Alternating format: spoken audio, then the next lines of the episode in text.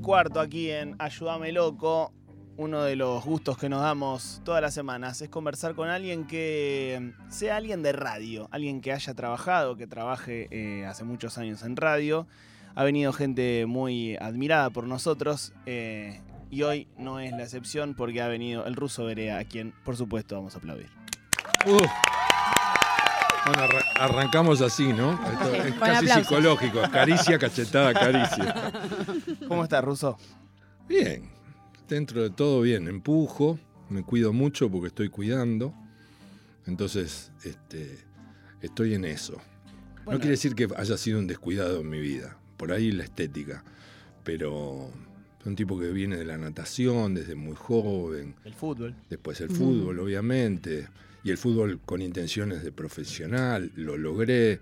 Todo eso llevó a un, a un hábito con algunas cosas. Después, obviamente, cuando dejé todo eso, me solté y pude disfrutar otras que cuando entrenaba no podía. Bueno, el, Mm. el rockero cuando, cuando crece se, se cuida. Dicen que las cosas que pide Jagger cuando viene a, a la Argentina se parecen más a lo que pediría un eh, nadador olímpico que a lo que pediría el imaginario del rockero, ¿no? Sí, lo que pasa es que también ahí está toda esa cuestión de, de entender el paso del tiempo. Mm. y cómo algunos pueden hacerlo. Si yo con mi edad y después de haber tenido lo que tuve cuando fui muy chico, que fue una neumonía con un virus de tuberculosis a los tres años y estuve 53 días internado y hasta ya me habían dado un número de nube, eh, si hubiera seguido fumando, hoy no sé si podría llegar como Keith Richard con un cigarrillo atrás del otro a casi 80 años. Si me hubiera drogado todo lo que se drogó Lemmy y hubiera tomado todo el Bourbon que tomó Lemmy a lo largo de sus 70 años, no sé si hubiera llegado a los 66. También tiene que ver con cada uno, su historia, su cuerpo. Después está lo otro, que es la gran fantasía de creer que porque hago eso y porque vivo así, la creatividad aparece, perdiendo de vista al artista y perdiendo de vista la genialidad de los artistas. Entonces ahí es donde ya, eh, no sé si banalizamos, pero estupidizamos la cosa. Eh, quiero sacarte un segundo antes de, empezar a hablar de radio, justo porque dijiste lo de fumar y lo del fútbol. Eh, hoy escuchaba hablar mucho sobre Sócrates, aquel capitán de, de- de la democracia corintiana, fumador y, y- y también tomador de alcohol, y uno de los mejores jugadores de fútbol de la historia.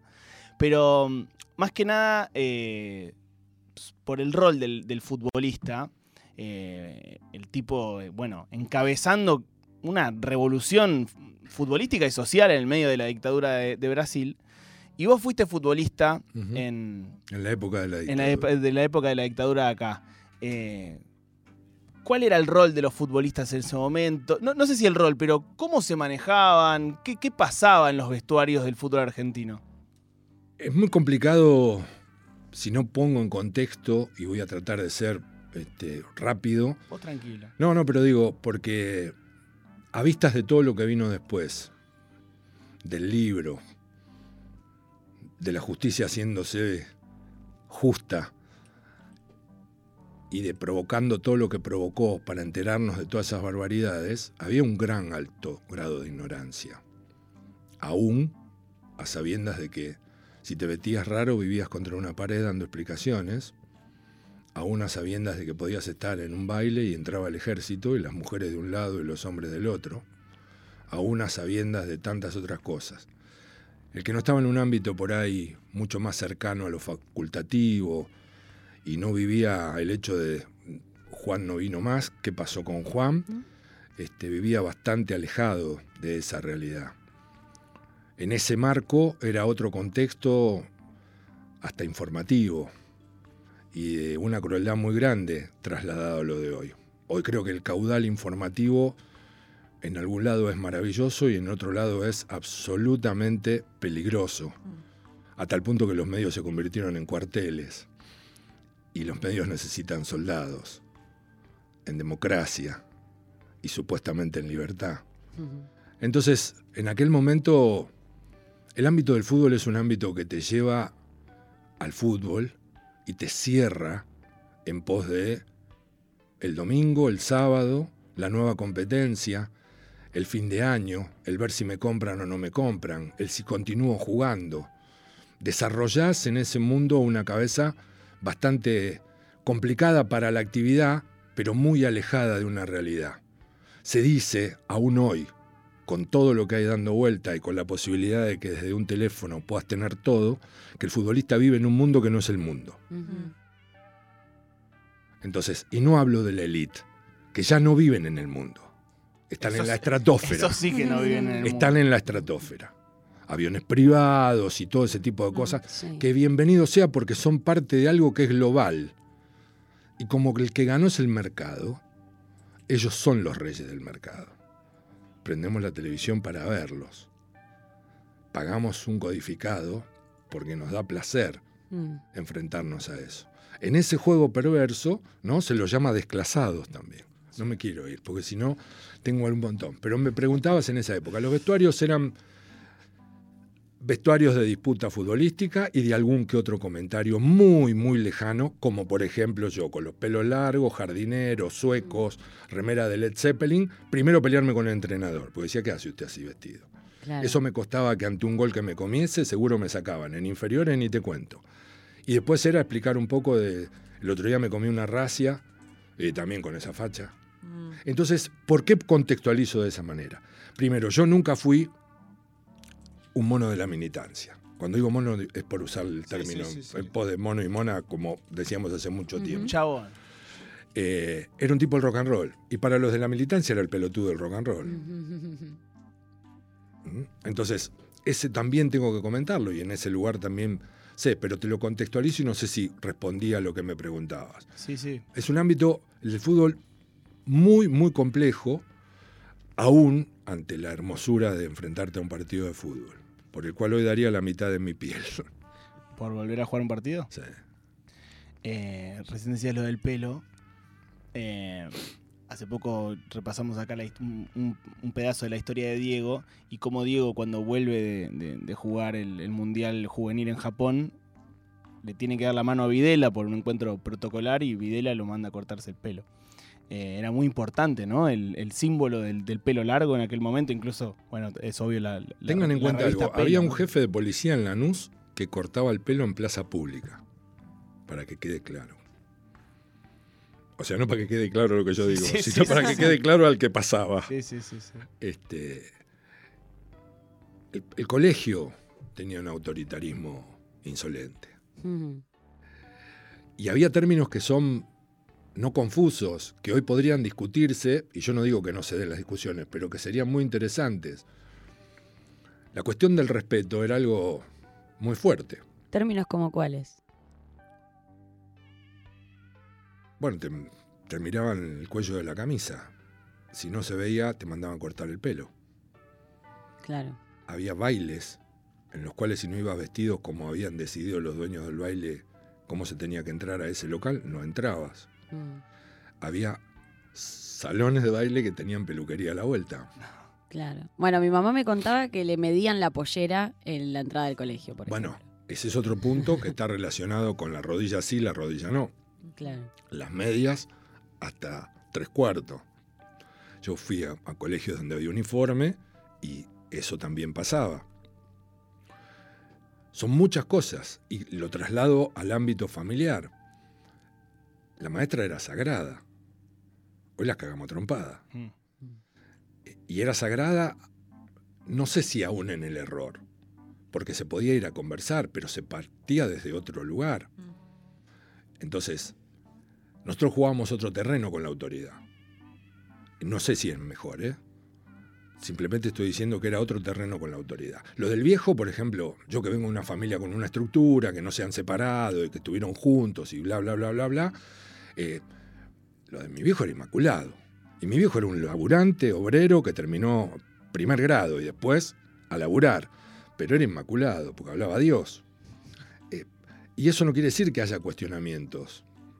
He clavado un papel gigante después de una discusión con mi viejo y con mi vieja brutal a los 17 años en el bargueño del living de casa, en donde puse, si nadie trabaja por vos, que nadie decida por vos.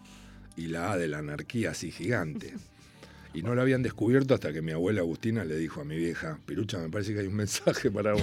Hoy nos enteramos justo, que, sí, sí, que las cremonas tienen forma de anarquista. Sí. Y bueno, porque las panaderías, Sí. Sí, sí. muchas eran manejadas por anarquistas, Sí, sí. y te- por eso también lo de bolas de fraile, suspiro de monja y Sí. tantas otras cosas. Y Russo, medio que se da en el mismo momento histórico, eh, bueno, la vuelta de la democracia y eh, los, esos primeros años de, de ebullición cultural.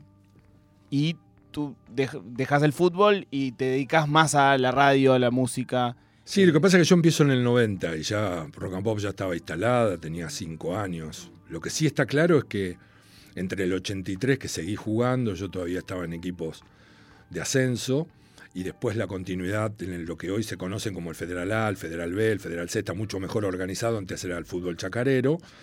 Este, en ese lugar yo iba los fines de semana y ya en la semana hacía otras actividades para ganarme el mango, más allá de la plata que pudiese cobrar el fin de semana, porque vos vas por jugar y cobras por jugar, ganes o pierdas. Si perdés vas a tener problemas para cobrar, eso está claro. Este, pero la realidad es que ese estaba muy lejano a cómo se vive hoy ese fútbol. Pero por el otro lado, lo de la radio es una aventura. Yo, entre muchas otras cosas, vendía discos, ya se sabe, y vendía discos en radios, en discotecas, en disquerías. Y me acuerdo, esto sí, bien puntualmente, la discoteca se llamaba Sumum en Quilmes. Yo iba con la que es mi mujer, mi novia, o sea, bueno, el 4 de mayo cumplimos 49 años que nos conocimos. Y llegamos a la discoteca y el, el pibe, el DJ, que después de elegir los discos, todo lo demás, me dijo, Norberto, tengo una amiga que está en un estudio de grabación que va a ser la DJ de una radio que va a poner Greenbank y quiere verte, porque yo aparte de llevar los discos de discoteca, llevaba algunas otras cosas para los DJ que se animaban, quizás en lo previo o en el final, a poner ciertas cosas, ¿no? ¿Todo por qué? Porque ¿Qué eran esas cosas que había Sí. que animarse a poner? bueno, te lo digo. Yo paré, no mucho, pero era un pibe, pero paré en un boliche en el Centro Cultural y Recreativo Amor y Lucha en Herley. Así se llama el club. Amor y lucha en. Herley. Amor y lucha, quiero tatuármelo. Amor y lucha. Sí. Bueno, ahí había un, un lugar que se llamaba Trampas. Se pone cada vez Amor mejor. y lucha trampas. Eh, Trampas tenía un DJ que sabía mucho de música, el cual nunca conocí, pero lo entendí mucho después. Primero por la música que se pasaba, música para que bailásemos, eso Ujú. está claro. Quiero contarles a ustedes que la relación era ahí, no había previas, no había bares, eso vino mucho después, 80, 90, pero en los Y ahora se 70. llegaba. No, no, 10 de la noche, 11, y se- a las Ya. 3 se acababa. Eso. bien. A las 3 de la mañana, ¿sabes con qué cerraba y él te mostraba que se había terminado el boliche? Eso que había que animarse a poner. Bueno, con Take Five de Dave Brabeck. Que un DJ en los 70 se anime a poner algo de Dave Brabeck, Take Five, algo tradicional del jazz, era. Porque todos salíamos a ver, por lo menos los enfermitos de la música, a ver qué carajo era. No había jazzán, no había nada. Claro. Había que salir a ver y a preguntar. Bueno, Ya ¿qué- era un clásico. el hombre ese- lobo en París, melodía. por ejemplo. El Ah. hombre lobo en París. ¿Quién se anima en una discoteca a ponerlo? Claro. ¿no? En épocas de fiebre del sábado a la noche. ¿Quién se podía animar a poner un tema de Horses de Patti Smith en una discoteca de Lanús? Wow. Entonces esas cosas yo más o menos las conocía y siempre llevaba en mi cajita de discos debido a que yo laburaba para un genio, el Yeti, un genio que fue DJ de Electric Circus, fue uno de los fundadores de Electric como DJ. Este, y entonces este DJ le decía a Elizabeth Leontiev, que fue la primer musicalizadora de rock and pop, mira, este no solo trae esto, trae otras cosas. Bueno, terminé encontrándome con la gorda Elizabeth. La gorda Elizabeth terminó siendo íntima amiga de mi mujer, terminó durmiendo en mi casa durante muchísimas noches, terminó meándome el secarropa por- Conta eso. y le erró al baño. Era un lindo personaje. La amaremos siempre, Cristina y yo, a Elizabeth. Y bueno, íbamos a la una y media de la mañana a Belgrano 270, al primer piso donde estaba la, dis- la discoteca, y ahí llevaba 60 discos. Y Elizabeth primero fue en el estudio de JC y después ya con la radio instalada, entre otros tantos vendedores sé que era uno de los principales vendedores porque le he vendido mucho, mucha música. Y mm, luego tu programa emblema, y que después siguió muchos años en Rock and Pop, fue el famoso Heavy Rock and Pop, ¿no? Eh, pasar heavy en ese momento era ser marginal dentro de un mundo eh, que ya no era marginal como el Marginal rock. auditivamente. Ok. Mm. Era marginal dentro del esquema de radio porque era la música de los contacha, tirapiedra y que se cagan a trompada. Ese era el pensamiento estúpido y global. Eh, era un poco también el sonido, uf, ese ruido terrible. Y era un poco jugar con algunas cosas mucho más pesadas que el heavy metal, que era la misma putrefacción mental del fanático del heavy metal, que no tenía una cabeza muy amplia. Vos calculás que la primera vez que yo puse Sepultura, los metaleros tradicionales decían, sacá esa pelea de Te perros. Ah, Sacá Claro. esa pelea de perros. Entonces, yo los primeros tres días no puse Metallica y el primer día puse un blues a la una de la mañana. Y el blues lo cantaba Rod Stewart. Tocaba Ron Wood el bajo, Nicky Hawkins el piano, era el blues de lujo del álbum True y Becola, un doble de Jeff Beck. Jeff Beck la guitarra, obviamente. Y carradas de puteadas. Yo hablaba de vidas pesadas y hablaba de Lou Reed, Claro. ¿no? Y ¿por qué? Porque yo era un enfermo del rock pesado, me encantaba, pero vengo de Jethro Tull. Y como vengo de Jethro Tull, vengo de tantas otras cosas. Y en mi casa tenía mis viejos Y de Take Five. pero claro, porque yo no escuchaba jazz, voy a ser sincero. Ahora, que un DJ se animase a eso era genial. Y hoy, si yo lo traspolo y lo llevo en el tiempo, digo, mucho más genial todavía. Claro. Mucho más genial todavía. Entonces, el, el punto con, con la música en mi casa sonó siempre música. O sea, mi abuela frente a la radio cantando. Mi vieja bailando Oscar Alemán con mi viejo. Mis viejos eran bailarines de tango, pero no se ganaban la vida. Bailaron para la orquesta de Tanturi siguiendo giras, eran invitados. Y yo tenía una cuestión muy de pibito que en los bailes de cumpleaños, casamiento y todo los dejaban solo bailando. Pero no, no el bailarín de revolear pata ni la cosa del show de tango, el bailarín de tango de barrio, de- del club de barrio, el bailarín de tango que hoy, en donde se baila tango, todo el mundo diría, "Este- quiero bailar con esta señora o quiero que este tipo me lleve. O sea, en tu casa la música era muy importante. Importantísimo. Y el baile también. Sí, y, y mi vieja eran 118 de familia, y los cumpleaños en los clubes, nunca 118, porque siempre había familia peleada. Y ya- ¿Thanos ruso? No, no, no, no. Eh, españoles, alguna reminiscencia vasca. Del Rosario, veré a mi viejo, veré a mi abuelo, era con B larga, eso es realmente vasco. Nosotros fuimos anotados con B corta y las dos hermanas, o sea, mis dos tías con B larga. No me preguntes por qué. El punto es que yo soy BRH negativo, o sea que puedo confirmar que tengo mucho de, de la vascongada encima. Aunque no se dice así, el vasco que esté escuchando me dirá, hostia, verea. ¿Y hoy en qué formato escuchas música? ¿Escuchas discos o, o le mandas un Spotify? Un... Me acabas de meter un dedo en un lugar Ay. dolorosísimo. Tengo- Lo saco, lo saco. Tengo todo armado para volar las ventanas del barrio y no puedo hacerlo. No se puede escuchar música. La gente está loca, no quiere disfrutar. Yo no pongo volumen 70, ¿eh? pero es- hay una cuestión de, de, de no entender este, el goce. De la misma manera que está el insolente, Mm.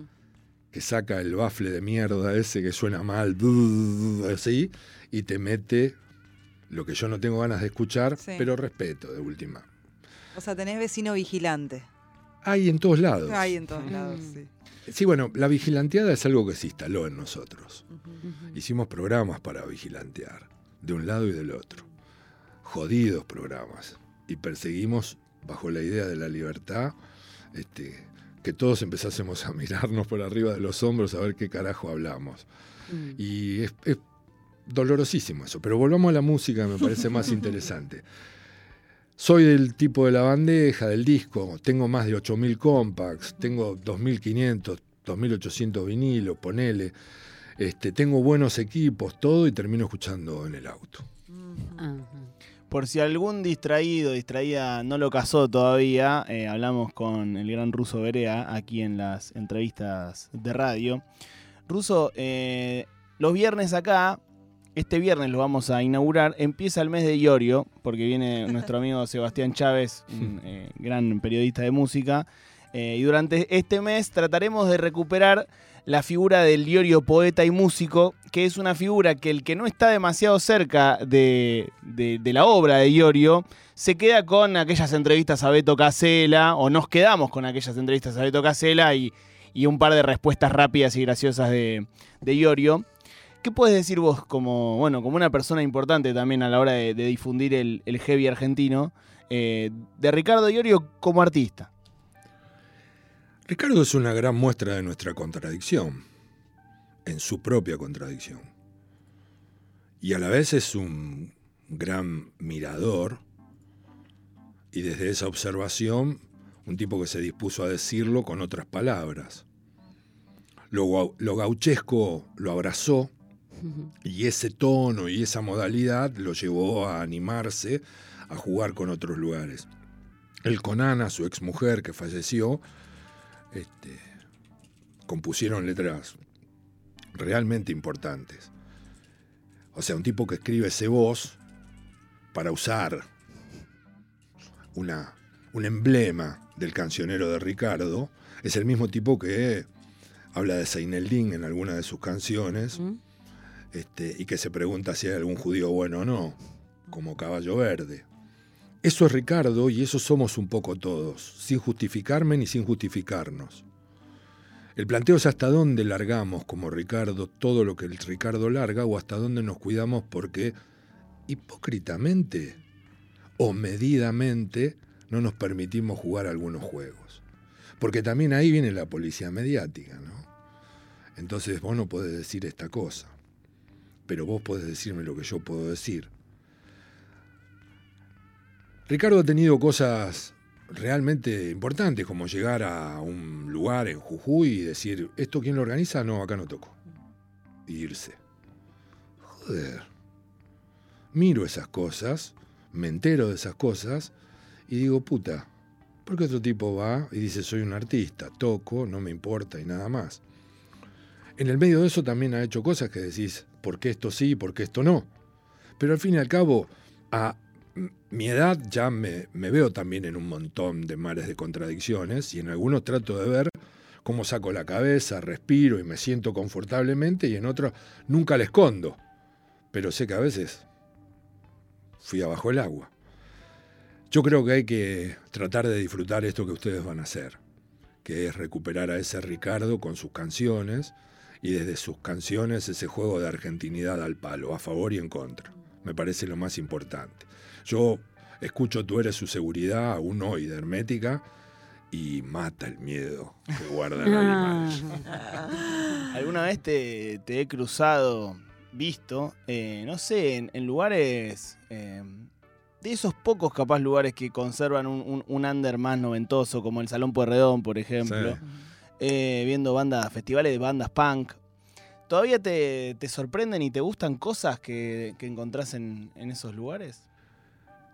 Es que voy porque esto tiene que ver con renovar espíritu. Eh, aún conservando y entendiendo cuál es mi lugar hoy, eh, y no tiene que ver con mi lugar en pos de si estoy o no en los medios, si difundo o no difundo. Soy un señor grande que ya toma un poco más distancia de lo que podría ser el pogo de acercarme a, a volúmenes, pero no me los quiero perder, quiero ver. O sea, eh, bueno, me ha pasado con la flaca, con mi mujer, fui a ver espíritus y ella no pudo venir, razones X, y volví, le dije, loca, tenemos que ir a verlo juntos. Y salimos de ese show como porque encima tocan tarde, ponen música y todo un, un ámbito que se crea. Ahí me pasó una cosa en el merchandising que ustedes se van a morir. todo. Ahora lo cuento.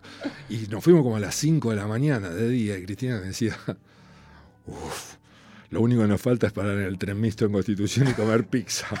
¡Qué lindo! y le digo, ¿querés que lo hagamos? Lo hacemos. Me dijo, no, porque mañana no me levanta nadie hasta las 4 de la tarde. Entonces ahí empezás a sentir que tomás una distancia en ese lugar. O sea, Salón Purredón he, he ido después de Maiden, porque tocaban bandas que fuimos a ver con un par de médicos profesionales este, cirujanos geniales de la Argentina y del hospital italiano, y nos quedamos a escabiar Fernet, pero también esos son momentos en los cuales son. Me encantaría poder seguir una ronda larga de eso. Claro. ¿Querés lo del merchandising? Sí, por Sí, favor. por favor. Encaro a la que vende el merchandising y le digo, ¿tenés XL de la remera naranja? Hace un silencio y me dice, no tengo remera naranja. Y le digo, ¿esa qué color es? Mandarina. No.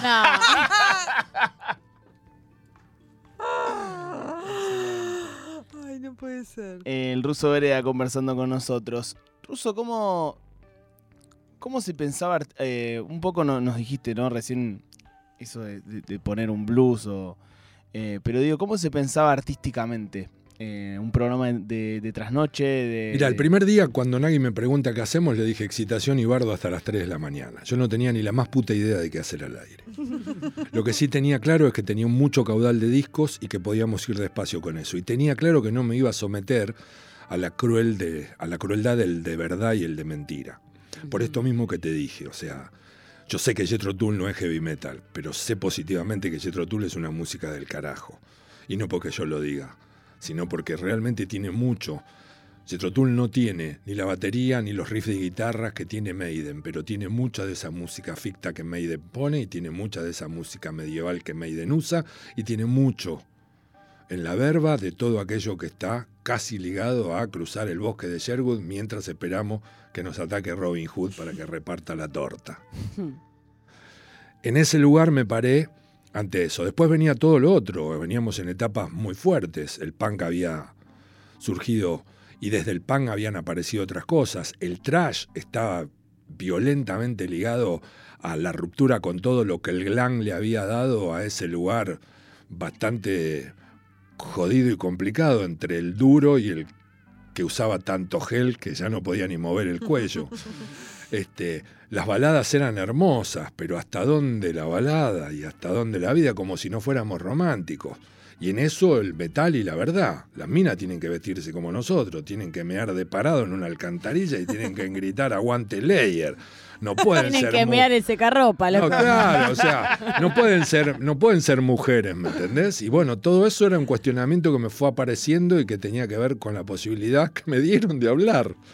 A eso tuve la compañía que tuve con Alejandro Nagui, que fue un ladero brutal, brillante, y, me fui armando. O sea, primero era Alicia La Heavy y Gaby, que eran las dos hermanas Díaz, una laburaba en Rock and Pop, la otra era una nena de 19, ahora estuve en su casa fuera de este país, vive como una reina y se lo ganó, siendo tour manager, road manager. Hoy Gaby puede hasta decidir qué avión comprar una estrella, porque sabe hasta el tipo de aviones porque laburó en esos lugares. Y Laura California, que era un oyente, un día tuvo que hacer una traducción, me dijo, mirá que yo sé hablar inglés y los Bad Religion yo me había quedado sin traductor.